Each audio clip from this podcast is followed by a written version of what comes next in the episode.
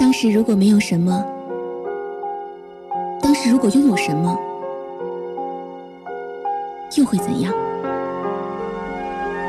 新不老歌，点亮意犹未尽的青春。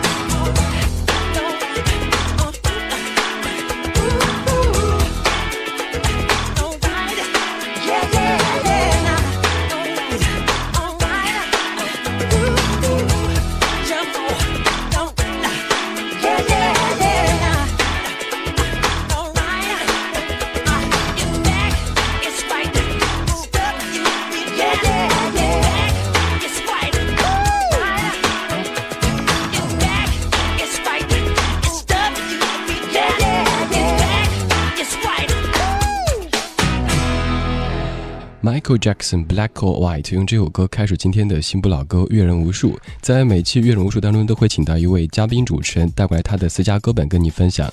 今天做客节目当中的主持人，他是李行亮。行亮你好，Hello，大家好，我是李行亮，呃，中国好声音的学员，非常高兴来到这个节目。放第一首歌时，觉得一下子气氛就会很嗨。你刚才也说，其实很长时间没有对我很久都没听了，但是现在听起来觉得给我的感觉是蛮感动的，因为。当时听这个磁带的时候，是我基本上是第一盘正版磁带。我当时个子很小，还没有那个唱片的柜台高，然后就去扒在那柜台上，因为前一天晚上我记得印象很清楚，我是看的那个奥普拉专访 Michael Jackson，后来第二天我就扒那柜台上，我说我说那个阿姨我要这个，她就给我拿这个《危险之旅》磁带，拿拿回来我就听，我特别喜欢 A 面的最后一首跟 B 面的第一首。其中一首是 Black or White，另外另外一首是 Heal the World。后来那个磁带在的随身听里面就正过来翻过去，正过来翻过去，永远就是两首歌。那会儿多大年纪啊？那会儿初中一年级，初一的时候听 Michael Jackson，其实挺超前的。因为我不知道为什么我我最开始接触这个那时候不怎么听这个国语的音乐。就是从英文的西洋音乐开始听的。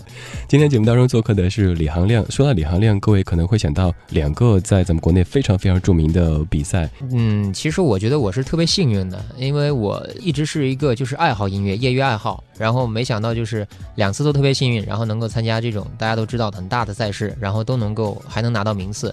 就第一次是二零一零年参加快乐男声，然后我很幸运的拿到全国第六。然后今年呢，然后又参加了这个中国好声音。没想到这个节目它一下又火了，有很多朋友，包括一些新朋友又知道我，觉得特别幸运。对，我们在一开始要不要就先热个场，给大家来一首什么歌怎么样？嗯，行。这个节目听众比较爱听哪一类的？来首英文的吧。英文的，抱着小吉他只能唱比较安静的。我给大家唱一个我特别喜欢的，呃，也可以说是这个经典推荐吧，巴萨诺瓦的这个开山之作《The Girl from Ipanema》。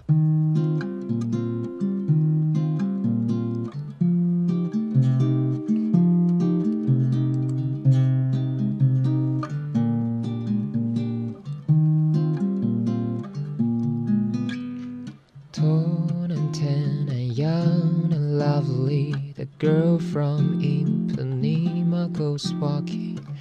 When she passes each one, she passes goes up. When she walks, she's like a samba. She swings so cool and sways so gentle. When she passes each one, she passes goes up.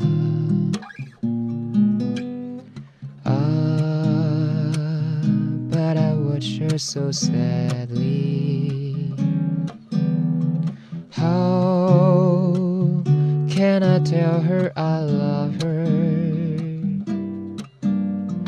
Yes, I will give my heart gladly. But each day when she walks to the sea, she looks straight ahead, not at me. Tender young and lovely. The girl from Ipanema goes walking.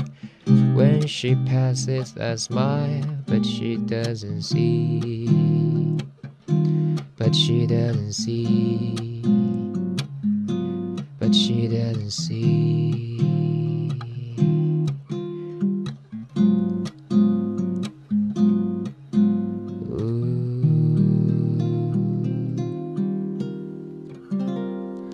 样版的《The Girlfriend》Apanema，》，比赛过程当中好像没有太多的唱这方面的歌。没有这种歌，其实大家料得到的，它不是属于那种进攻性很强的。它不能展现一些让大家惊艳的技巧，所以拿去比赛的话不讨巧。这么说，你刚说到一点就是进攻性，在很多比赛当中，选手都非常具有进攻性。对，但是在看你的比赛过程当中，我记得你自己也说过，你说我是一个没有太多进攻性的选手。没错，你觉得自己是一个比赛型的歌手吗？我觉得如果说不是的话，大家也可能不会太同意，因为我虽然说我自己就是性格上没有什么进攻性，但是我几次比赛我觉得都还蛮幸运的，算是都有名次，还不错。那应该算是比赛型的吧？从结果上来说，属于比赛型。对，结果上对。过程上面的时候，我看你比赛的过程，不管在哪个比赛当中，就是在自己的这个小宇宙当中，反正我唱我的歌，不管是快歌慢歌，反正就这样子。不是说我一定要去把谁给比下去。那不会，绝对不会。哪怕说在那场 battle 的时候，我都不会这样。我宁愿说去把这个歌表达好。我更享受的是这个，比如说我要去这个比赛了，那我可能之前的准备过程，我会很用心，花很多时间去练习。然后在台上，我想的是这一刻怎么去把这个歌表达好，就是功利性的东西在我身上，我会觉得想的很少。这点其实特别难得，在现在这个特别快的时代，很多人都很着急，不仅是做音乐，还有很多很多在别的行业当中也会这样的现象。有人觉得把别人给踢出局，自己就无形当中就提升了，但是要忘了自己没有提升的话，总会有人追上来的。对，没错，不要吝啬去跟别人分享什么，或者去想着去战胜别人。那我觉得你去分享，同时你也会得到别人分享给你的东西。没错，其实，在现在这样的做唱片已经比较难的时代，做唱片也是需要一个好心态的。做唱片需要勇气的，呃，就是我自己看嘛。那如果从这个专业的领域来讲的话，在中国做唱片、做歌手，其实还是蛮幸运的。那虽然说这个大家都说中国大家都听盗版呐，然后发唱片不赚钱呐，可是中国有这么多人，然后作为一个歌手。你总能找到有有相当大的一批数量的听众，他们喜欢你的歌，他们愿意看你现场演出，然后你都可以有演出有收入。我觉得在中国做歌手还是蛮幸运的，人多，对，人多，对。最近好像也发了一张专辑，这是个人的第一张专辑，第一张，绝对第一张。本来这张专辑里面其实是风格蛮多元化的，比如说这次参加中国好声音，我得到最大的收获就是，我发现原来刘欢老师还有包括。大家听众很多人都喜欢我唱这种安静的歌，那我才发现原来我这一方面是是我最优势的部分。那我就觉得我应该先先做这样一张专辑，先把最好的自己给大家听，对，然后以后再来慢慢求变化。对，先让大家认识这样的我。没错，我们接下来继续来听一首歌，不过这首歌不是韩亮自己的作品，而是韩亮推荐的另外的一位大师 Elton John。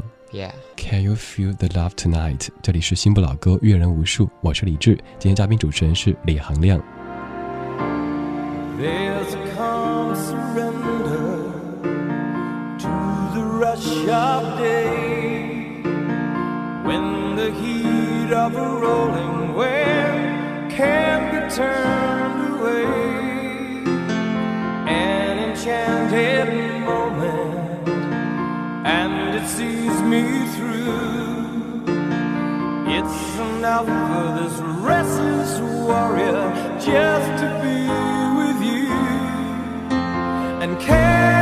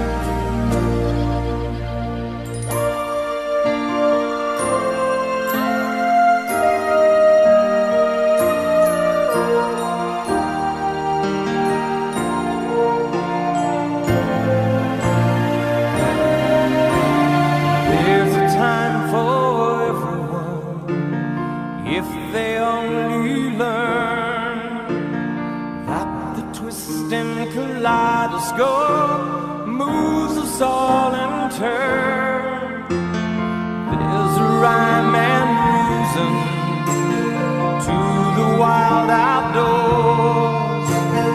When the heart of the star-crossed Voyager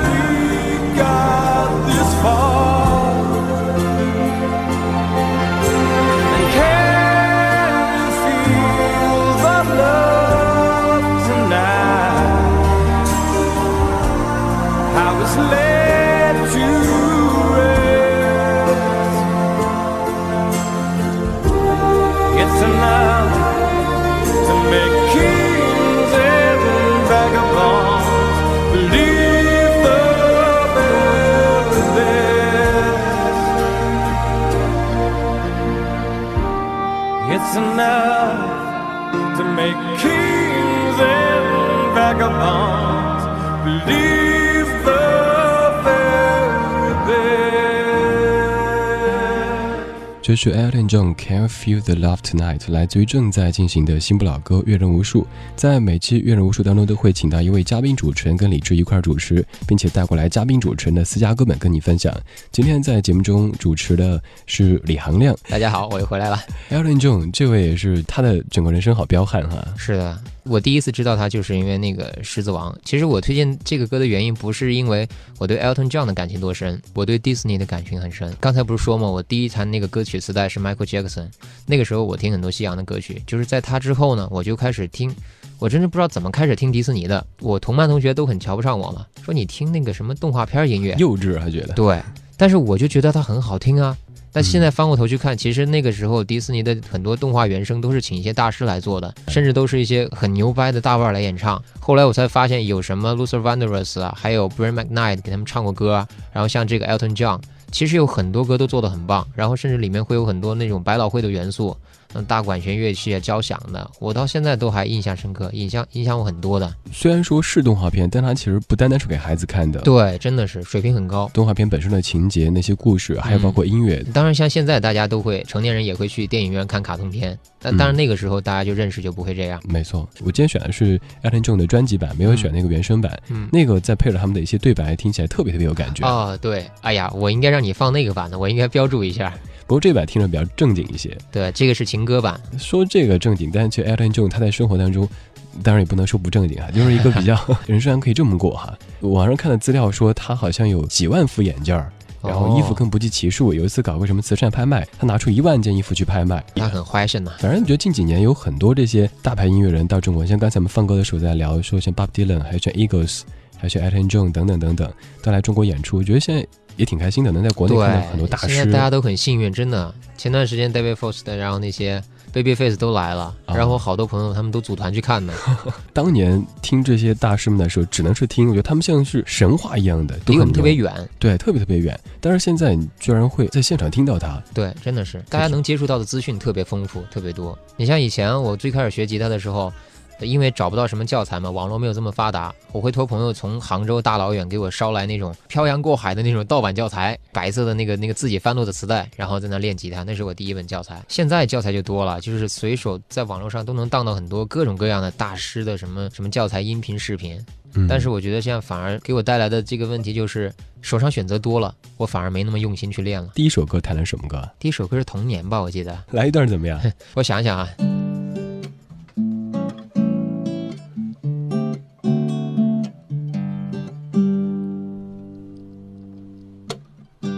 池塘边的榕树上，知了在声声地叫着夏天。操场边的秋千上，还有那蝴蝶儿停在上面。黑板上老师的粉笔还在拼命叽叽喳喳写个不停。等待着下课，等待着放学，迷迷糊糊的童年。哎呀，真的是忘了，弹的乱七八糟的。也特别跟各位解释一下的是，这个真的是我们现场，我刚就心血来潮，突然跟何亮说弹这首歌的，完全没有任何的准备的。对，因为就是确实还残留一点记忆，因为那个时候这个歌在磕磕巴巴的弹，弹这个歌的时候不知道这个罗大佑的这个经典地位，然后也不知道他种种的歌，等于我那时候开始听歌的时候。已经是周华健什么的开始，就是他们是主流了。九几年吧，甚至快到两千年的时候。其实，在韩亮比赛的历程当中，也翻唱了好多歌曲，而且很多给大家留下特别深刻的印象。是的，比如说这首《涛声依旧》，就是在中国好声音的现场唱的。啊，这个歌其实有很多，他就是大家不知道的背后的故事。这个当时，嗯，比赛嘛，当时就想选刘欢老师，然后就在想，怎么样才能这个让刘欢老师注意到我？因为后来当时我们去了一次面试嘛。就发现，哇塞，这个比赛来的这些选手个个都是来头不小，而且一听他们排练都傻了，一个比一个厉害。就很多那种什么翻几个高音再去唱拯救的这种，就我们就觉得啊，简直都是怪物一样的人。所以就想着，哎呀，那我嗓子要是没他这么这么突出的话，我得在改编上下点文章。所以这首《涛声依旧》我差不多改了将近十遍。最后到这个乐队老师要排练了，然后说说韩亮，你这个版我们怎么跟你配合？你写个谱子吧。就我一边写谱子，我还在改。最后才是这版，这版定下来以后，导演就是说，哎，这个还不错，终于放心了。前面九个版都跟狗屎一样，哎，那干嘛不选刘欢老师的歌呀？呃，也是不敢。这个经典挑战起来有点难，二是怕这个，那你唱他的歌，要是唱的好还行，要是唱的不好怎么办？不就把自己砸了吗？所以当时其实是想怎么样被刘欢老师注意到，但是又不太敢选他的歌，对所以选了一首大家都很熟的歌，但改编的很有意思。对，其实我本身对老歌也是有一些情节，然后也是希望就是这种老的这种经典的旋律能够被年轻人所熟悉。更能吸引现在年轻人的这种方式去把老歌唱出来。对，来听到这首李行亮版的《涛声依旧》，这里是新不老歌，阅人无数。带走一盏渔火，让它温暖我的双眼；留下一段真情，让它停泊在枫桥边。久违的你，一定保存着那张笑脸。许多年以后，能不接受彼此的改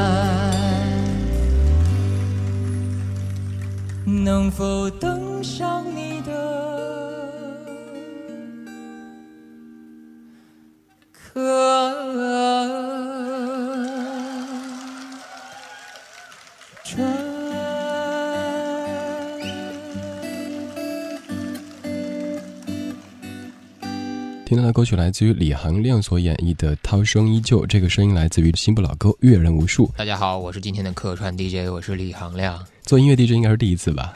哎，还真不是，因为之前我上高中在学校的时候做过广播台，虽然简陋，但是那个好歹也是 DJ 嘛，特别爱给大家放我爱听的歌。我当年也是学校广播站自己掏钱买磁带，拿广播站去播，对，没错，就是这样。听到学校喇叭里播的是自己喜欢的歌，觉得特骄傲。啊很嗨。对，因为那个时候就是磁带来讲，它正版跟盗版区别是很大的，就正版的音质才能听，盗版磁带音质差别很大，所以我们都买正版。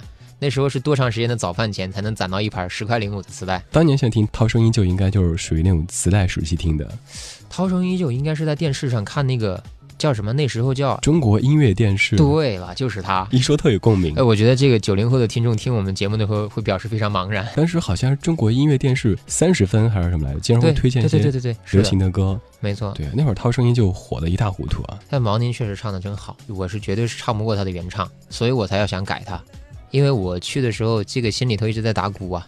你说这四把椅子看起来都那么威严，然后你在有有椅子转身之前，现场是鸦雀无声的，观众没有任何声音，所以你根本不知道到底有没有人会转过来，也没有任何就是就我所知道的内幕啊什么的，导演也不会告诉你说你这场你会谁会转呢或者怎么样，你不转你就挂了。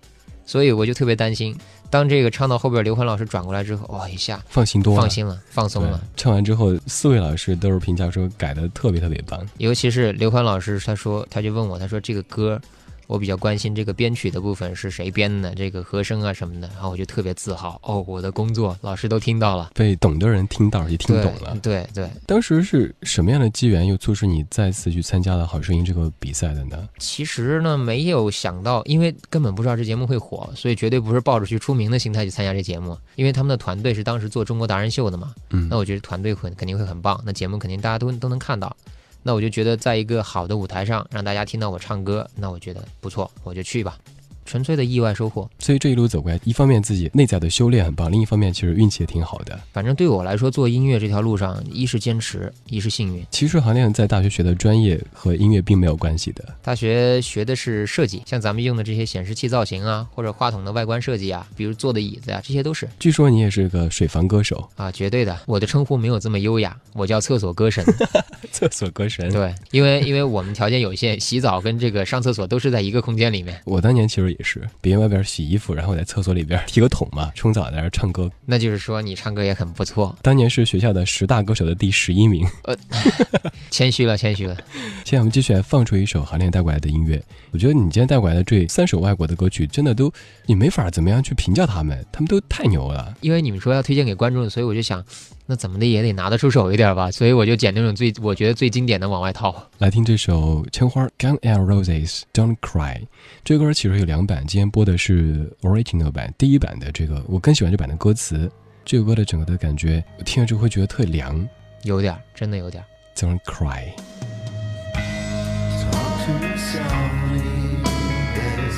Talk to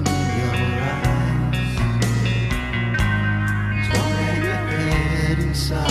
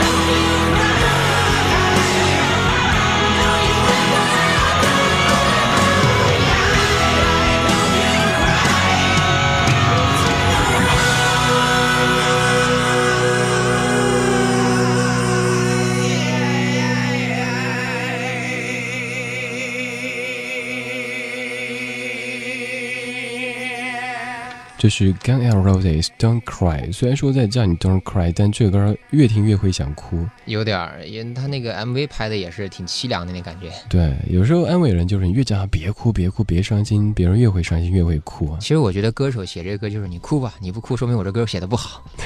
枪花的歌很多在节目中都不太敢去播，但这首歌相对来说还是算他们的一首比较很温柔的一首歌。哎，其实我觉得每一支这个特别牛掰的这个摇滚乐队啊，他们都有一首很柔情的歌，会很经典。对对对，像那个凌云他们那首 Forever，嗯，还有像 Beatles 有 Yesterday，就嗯所有的乐队他们对对对一定会有一首比较近的歌。是的，我觉得可能是因为这种歌更容易让这种普通的大众能接受。那些闹的歌可能让他们的死忠那些铁杆粉丝很喜欢，但是这种歌传播的会更广。没错，我觉得应该是这个道理。今天做客节目当中的嘉宾主持人是李行亮，带过来行亮自己的私家歌本跟各位分享。各位可以在新浪微博上面直接搜索到行亮。李行亮原名，欢迎关注我，咱们来聊音乐。我觉得一个人，还尤其一个音乐人，看他听什么歌，你就能够确定这个人究竟是不是真做音乐的。不光从这个歌单嘛，就是他真的喜欢音乐的人给你选出这个歌，他一定有这歌的故事。你像我就是难得有这种机会，就是就是让我把自己喜欢的歌就套给大家听，然后再给大家讲这些歌，我我当年为什么听这个歌，有什么故事，我也会把自己的这个回忆给翻一遍。听枪花的历程是怎么样的？这个应该是比较后期了，就是在我听完迪士尼之后的事儿了。当时在我们隔壁班有几个男孩子，他们玩乐队，在我们那个那个小中学里面，那是一件非常潮的事情。他们每次演出啊，底下的那个女孩子们都会很疯狂，然后男孩子们都会很羡慕。于是乎，我觉得自己唱歌唱的也挺不错的，虽然那会儿没有人同意。然后我去找他们，我说：“我说你们也带我玩吧，你们平常听什么呀？然后我给你们做主唱吧。”他们很不屑地甩了我一眼。我们有主唱了，我自个儿弹吉他，我自己唱。然后后来我就说，那好吧，我自己也去买把吉他，我也学。后来他们听什么，我听什么。他们包括开始给我介绍的 Air Supply，然后 Guns N' Roses，还有那个 Yes 乐队。那我第一次听枪花的时候，我听得很兴奋。我说原来音乐还可以这样子。我我本来喜欢比较温柔一点的音乐嘛，但是我会觉得 Guns N' Roses 真的像它这个名字一样，就是有枪炮、有玫瑰这个元素在音乐里面，它有那么重的金属的吉他在里面，但是里面又穿插的有那种隐隐的有钢琴的这个声音在里面。对，对所以我觉得哦，这个碰撞很有意思啊，超喜欢他们的歌。刚和柔结合的很棒。，对对，刚柔并济。那个时候你听这些音乐，其实真的还挺超前的。我是真的是没有受任何人影响，就是自己就是从第一盘开始就听，就相对国语的听的比较少，包括后来哪怕我会听很多日语的这样的东西，因为那个时候有一个出版物叫做日之韵。买过，当年买对吧？音乐天堂、日之韵，所以有很多日剧的那些那些他们的音乐也是影响很深的。我那会儿经常就淘一些别人不太知道的乐队啊什么的拿去播嗯，大家都懂的，打口袋 在节目中不太敢说这些，但是确实听音乐的人没人没有买过那个啊东，西。都买过，那都是必须的精神粮食。对，但是现在我们还是要一再跟大家说，要多多支持正版。比如说韩亮最近发了新的专辑，差点把自己发专辑的事儿给忘了。没事儿，这个不重要，跟大家分享好音乐，我觉得就很值得。对我们接下来还是来放一首韩亮的新专辑当中的这首歌。我先播的是《千寻》这一首，因为这首是你自己作曲的。没错，这里是新不老歌，阅人无数。漫天的雪花随风飘洒，染白携手经过的年华，命运的笔画，刻上天涯，转了身，夕阳落。江河水不管流淌向哪里，我的思念不息。回忆越过山川的崎岖，在找寻着你。斑驳的湖水，莲花江水，梦过百千回。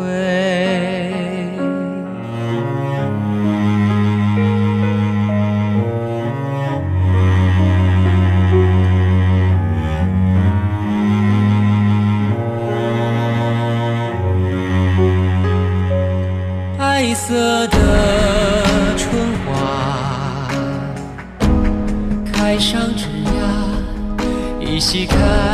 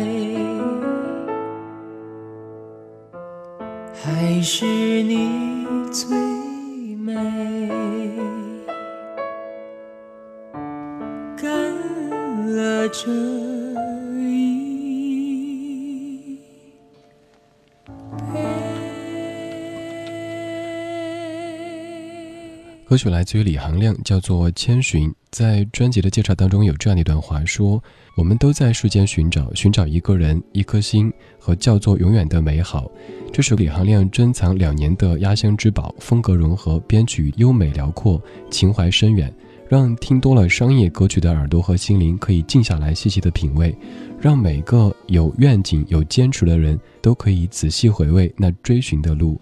哇，这个串词儿写的太棒了！其实这首歌呢，就真的是，如果让我用自己的话来讲，就是完全是我性格的反应吧。因为写这歌的时候没想太多，可能就是吃完了饭，或者是晚上快睡觉之前，就抱着吉他弹一弹，觉得哎这个还不错就记下来，然后一点一点改，一点一点改，就变成这个样子。就是完全没有说特别要想写一个什么样的东西，或者我要表达一个什么内容，这样写出来的东西可能就是我最自己最内心的东西。对，有时候命题作文就很难去发挥，对即兴的想到一些什么东西，把它记录下来，更自然、更真实一些。对，然后这个这个填词的这搭档也是，他就因为比较了解我嘛，他也知道这个歌跟我的性格贴，知道我喜欢什么东西，所以词就填成这样，比较唯美一点，然后讲了很多这个江河大川呐、然后放了一些就是比较缥缈的东西在里面，就是不是说具体的一些小情小爱这样的。其实这首歌，就像刚才念的话里说的一样，也是一种关于寻找。对，对行亮来说，从武汉到深圳，然后到北京，这一路上其实也算是在寻找。我觉得是个心态吧，就是一直是我自己，就像我前面说的，我没什么功利心啊，然后整个人都、呃、给大家感觉都是特别淡定的那种，所以这个歌就是一个心态，那是是在找，但是我不是说我一定要拿到什么东西，或者是非它不行，但是我就是有这份内心的这份情感酝酿在这边。这个千寻寻的不只是那个目的或者那个结果，而这个过程也很重要。对，刚刚在聊天的时候也说，华科毕业之后应该会有一个非常非常好的就业的前景的。现在应该很多同学在专业领域都做得挺不错的。呃，我同学跟我一样毕业的，基本很多都开公司了，就是自己开始做老板了，设计公司的老总。我觉得吧，这个做音乐，就是起码在我现在这个年龄看来，也就是说让让小朋友羡慕，学生啊，十几岁的小朋友会羡慕哦，你是明星，你是艺人，对。但其实，在我们生活角度上来讲，它可能说是一份工作，或者是你在坚持自己喜欢的一些东西，它其实没有没有那么高端什么的，就是也没有没有什么神奇的地方。那我每天也会给自己定计划，也要完成很多事情，然后然后也会有很多头痛的时候，也会有很多有压力的时候。当时刚从武汉去深圳的时候，那会儿嗯跟头痛的时候更多一些。那会儿主要是这个经济上的头痛啊，或者是这个这前途不知道到底该干嘛。那会儿属于迷茫，就是大学生毕业普遍的那种迷茫感。那个时候白天做销售，晚上就我就是因为不知道干嘛，所以就想着，那我这个学了设计出来，我会不会这个个人能力方面太窄了？那我想要让自己锻炼的更彻底一点，于是就选择做那种真的上门去推销的那种销售销售员。我自己最擅长的一个东西就是我特别擅长调节自己的心态。那就像我我自己是大学毕业的，那我会告诉自己说，你大学毕业又怎么样？没什么了不起的，就是你出了社会以后，大家人人平等，起跑线是一样的。那就好像我在快乐男生参加完了以后拿了第六名，来参加中国好声音，很多人也会问我，你凭什么敢来这边？那我也会告诉自己说，你没什么了不起的。作为一个歌手，很多人不认识你，你没有自己的代表作，那我就再让大家认识我嘛。那那个时候做销售的时候，我就想着去补足自己性格上的一些弱势，比如说我不擅长跟别人沟通，或者说做人比较被动一点，所以我就想要去做一些这样的工作，让让自己性格上面更加的全面吧，那些经历对于做音乐也是很有帮助的。真的有帮助。你会接触各种的人，对，就是想法会不一样，然后你对待困难的这个态度也会完全不一样。你像那个时候我学到的最大的一件事情就是，真的对我影响很大，就是你无论想做一件什么事情，你做不做得成它，不在于它难不难，在于你有多想要做成它。这个是我最大的收获。也就像是这张专辑的名字说的一样，愿得一人心。嗯，有时候只要你的这个愿望足够的强烈，一点点的，终究会达成这个目的的。对，你会不知不觉的为了这个愿望做很多的辅助性的工作来帮助你达成这个愿望。那咱们现在就来先听听这首《愿得一人心》。正在进行的是新不老歌阅人无数，在每期节目中会请到一位嘉宾主持人带过来他的私家歌本跟你分享。接下来这首歌也来自于韩亮自己的作品《愿得一人心》。曾在我背包小小夹层里的那个人，陪伴我漂洋过海，经过每一段旅程。隐形的稻草人，守护我的天真。曾以为爱情能让未来只为一个人，关了灯依旧在书桌角落的那个人。变成我许多年来纪念爱情的标本，消失的那个人，回不去的青春，忘不了爱过的人，才会对过往认真。只愿得一人心，白首不分离。这简单的话语，需要巨大的勇气。没想过失去你，却是在骗自己。最后你深深藏在我的歌声里。只愿得一人心，白首不分离。这清晰的话语，嘲笑孤单的自己，盼望能见到你，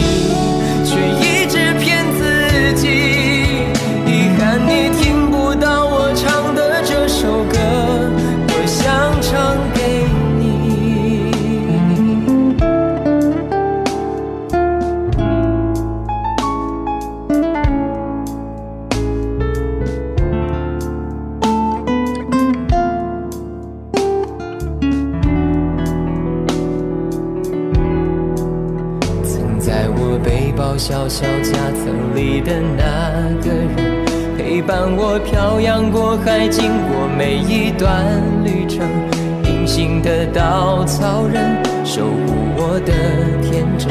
曾以为爱情能让未来只为一个人，关了灯依旧在书桌角落的那个人。变成我许多年来纪念爱情的标本，消失的那个人，回不去的青春，忘不了爱过的人，才会对过往认真。只愿得一人心，白首不分离。这简单的话语，需要巨大的勇气。没想过失去你，却是在骗自己。最后你深深藏在我的歌声里。只愿得一人心，白首不分离。这清晰的话语，嘲笑孤单的自己，盼望能见到你，却一直骗自己。遗憾你听不到我唱的这首歌，只愿得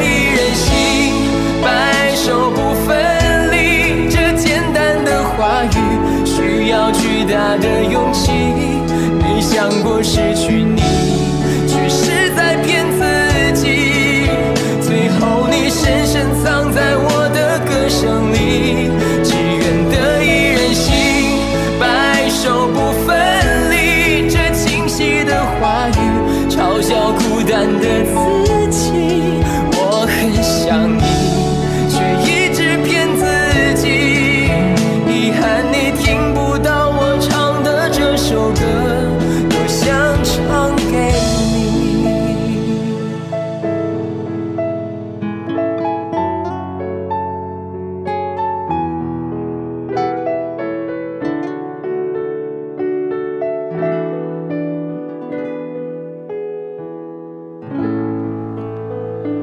歌曲来自于李行亮的《愿得一人心》。因为我始终会跟大家说嘛，说这首歌大家听到的很多爱情的点滴啊，可能我们曾经都经历过这些爱情的过往，然后有一些片段都觉得很熟悉，会有感动的曾经。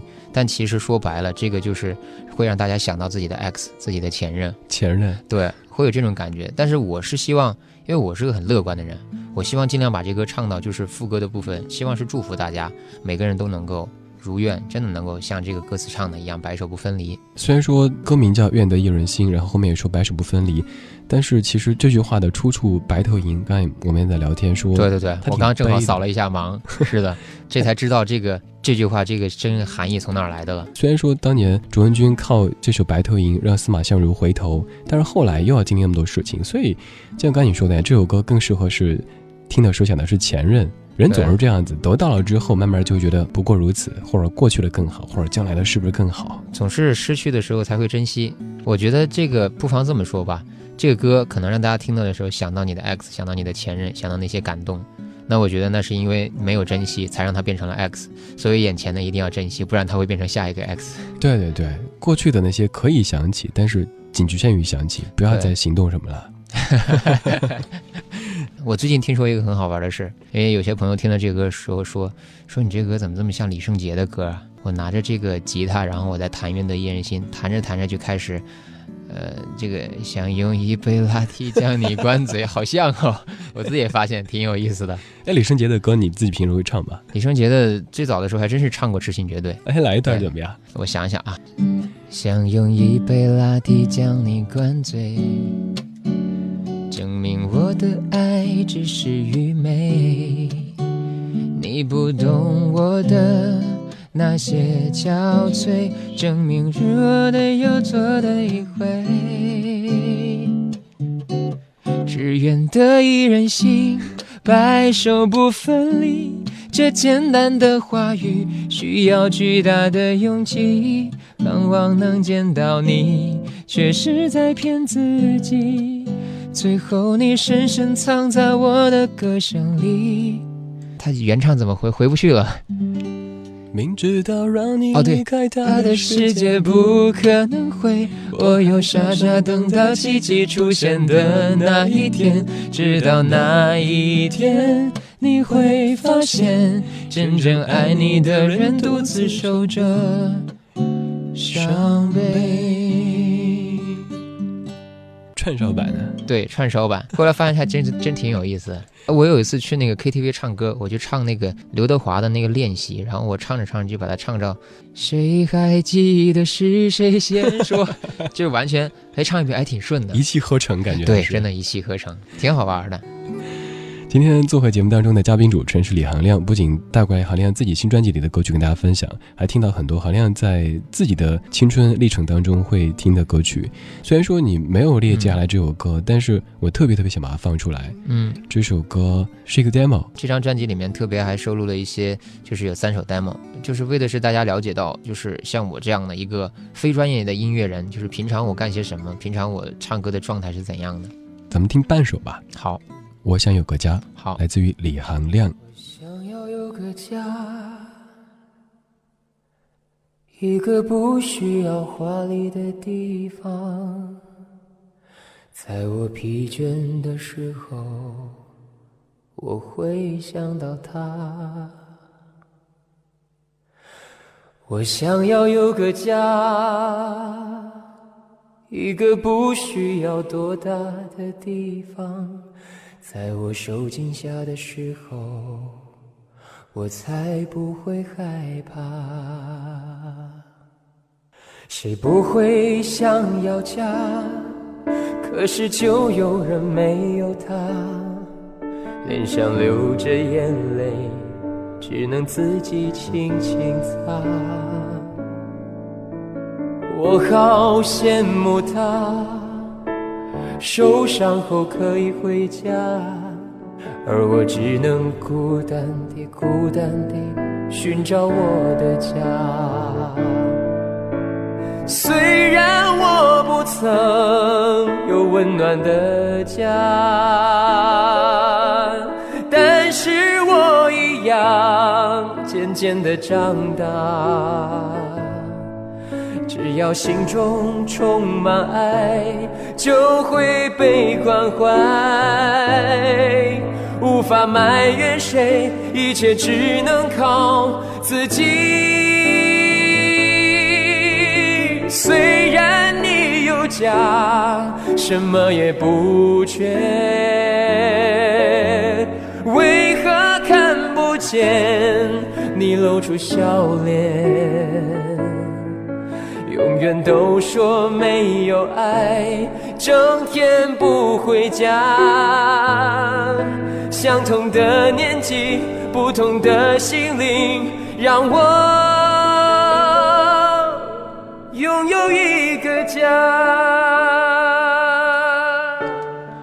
这是李行亮 demo 版的《我想有个家》，咱们就放一半。如果你想听完整的，那去买专辑听吧。哎，说的真好。这是在什么情况之下录的？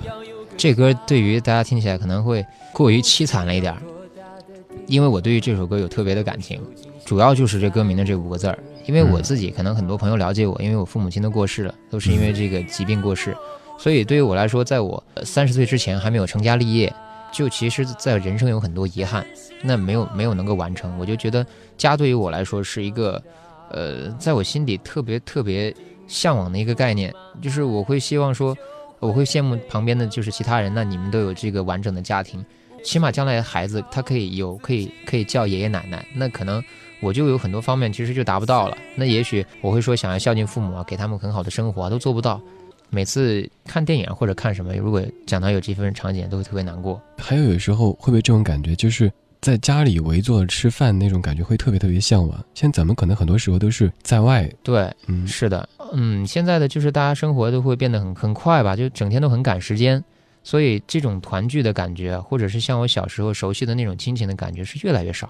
我不知道是因为跟我的这个经历啊，或者我的家庭情况有关呢，还是说现在大家都这样，就是团聚的这种感觉啊，这种家庭的温馨感越来越淡。所以刚才听韩烈在唱《我想有个家》的时候，中间我特别注意几处换气的，特别特别用情，就很明显感觉唱这首歌完全不是为了发专辑去录的，就是自己有感而发，想唱这歌对这是我把它灌入了我自己的情绪。对，所以听这歌的时候会跟其他的歌听起来感觉很不同。嗯，之前的一些歌曲那感觉可能是韩烈在念一些非常美丽的散文，而这首歌就自己的日记。对，我觉得你这评价特别贴切。之前可能是给别人讲故事，那这首歌就是我通过歌声告诉你我的故事，尽管我不愿意用言语讲给你听。不太愿意太多的提及自己生活的这些伤口。确实，可能就是那在那个事情刚发生的时候就特别难过。那现在可能我我也讲起来的时候，我可能会心情更平静一些。那我也不希望去把我的歌声传递给大家，我希望就是说讲还是讲到一些就是能够让大家都能够呃开心愉快的东西。那比如说这个歌，除了我其里面有我的悲伤的情绪，我还是希望让大家就是能够注意到关注家的这个概念。更珍惜它。对我希望希望都能感受到那部分温情，让大家去珍惜这个东西。身在远方的孩子还能够给爸爸妈妈打个电话问个好的时候，不要嫌烦。没错，其实真的有一个很可怕的一个算式，我觉得这个真的是用很可怕来形容。就像大多数的这个孩子，就是八零后或者九零后上大学，从这部分开始，然后就用一个公式去计算一下，你每年春节才能够回家探望父母，那你算一下这个父母这个大概能还有多少年，或者说你的工作有多少年，每年你回家的时间，你算一下这个小时数跟天数是非常可怕的。我们总是说自己很忙，包括有时候，比如说给家里打电话，可能觉得没什么事儿啊，干嘛打过去啊？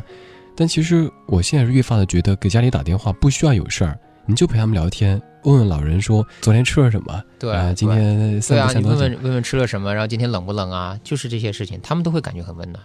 我之前甚至有一个习惯，在我父亲还在的时候，那我父亲就会以前呃小时候可能父亲就是那个帮我遮风挡雨的人嘛，嗯家庭的支柱。我相信每每个孩子都是这么认为自己的父亲。随着你越来越长大，你越来越能干，接触的东西越来越多，可能父亲就很多时候就帮不到你了。他像个孩子一样会变。对，但是这个时候我会刻意的去，比如说我在家里，我我家里这个电线怎么弄，我不太会，或者家里这个呃这个饭这个汤要怎么煲，我也许我会，但是我会打电话回去，我说我说我说老爸，这个东西怎么搞啊？然后这个时候我觉得父亲啊，这个家长会觉得，哎呀，我还有价值。对，我觉得这也是一种精神上的关怀。对，能让我们的父母他们感受到自己的那种久违的存在感，对和他们的重要性。真的是总之，我们最想说的，倒不是要煽什么情让大家难受，对就是一个大家多多珍惜。对，嗯，还有最后一首歌曲是韩练带过来的，庾澄庆的《春泥》。这首歌据说也是你当年在学校比赛的时候会唱的歌。对，这是我第一次参加这个学校的比赛，然后拿了一个还不错的名次。之后，这老师就说：“哇，你唱的真好。”然后很多学生说：“啊，你真棒。”就这首歌帮助我第一次体验到站在舞台上有人鼓掌的感觉。好，那就用这首庾澄庆的《春泥》结束今天的阅人无数。好，感谢韩亮的做客，谢谢李志，下次再见，拜拜。拜拜。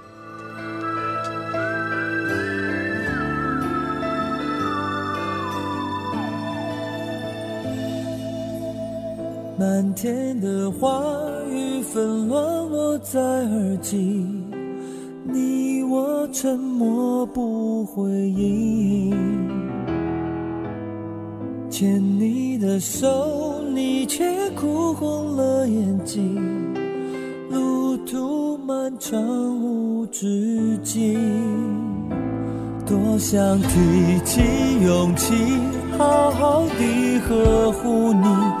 不让你受委屈，苦也愿意。那些痛的记忆，落在春的泥土里，滋养了大地，开出下一个花季。风中你的泪滴，滴滴落在回忆里，让我们取名叫做珍惜。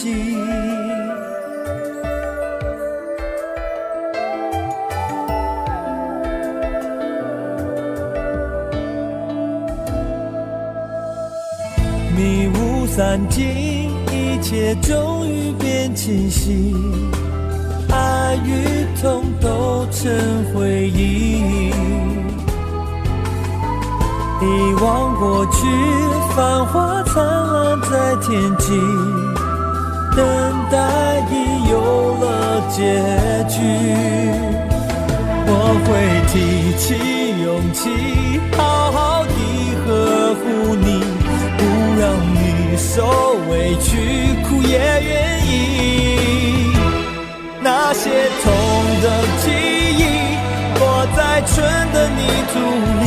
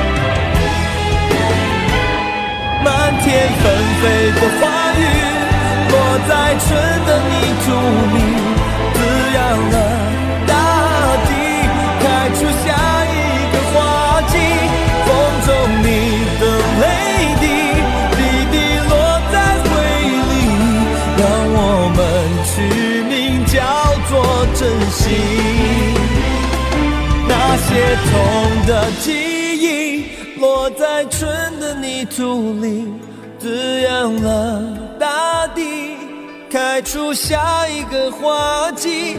风中你的泪滴，滴滴落在回忆里，让我们取名叫做珍惜。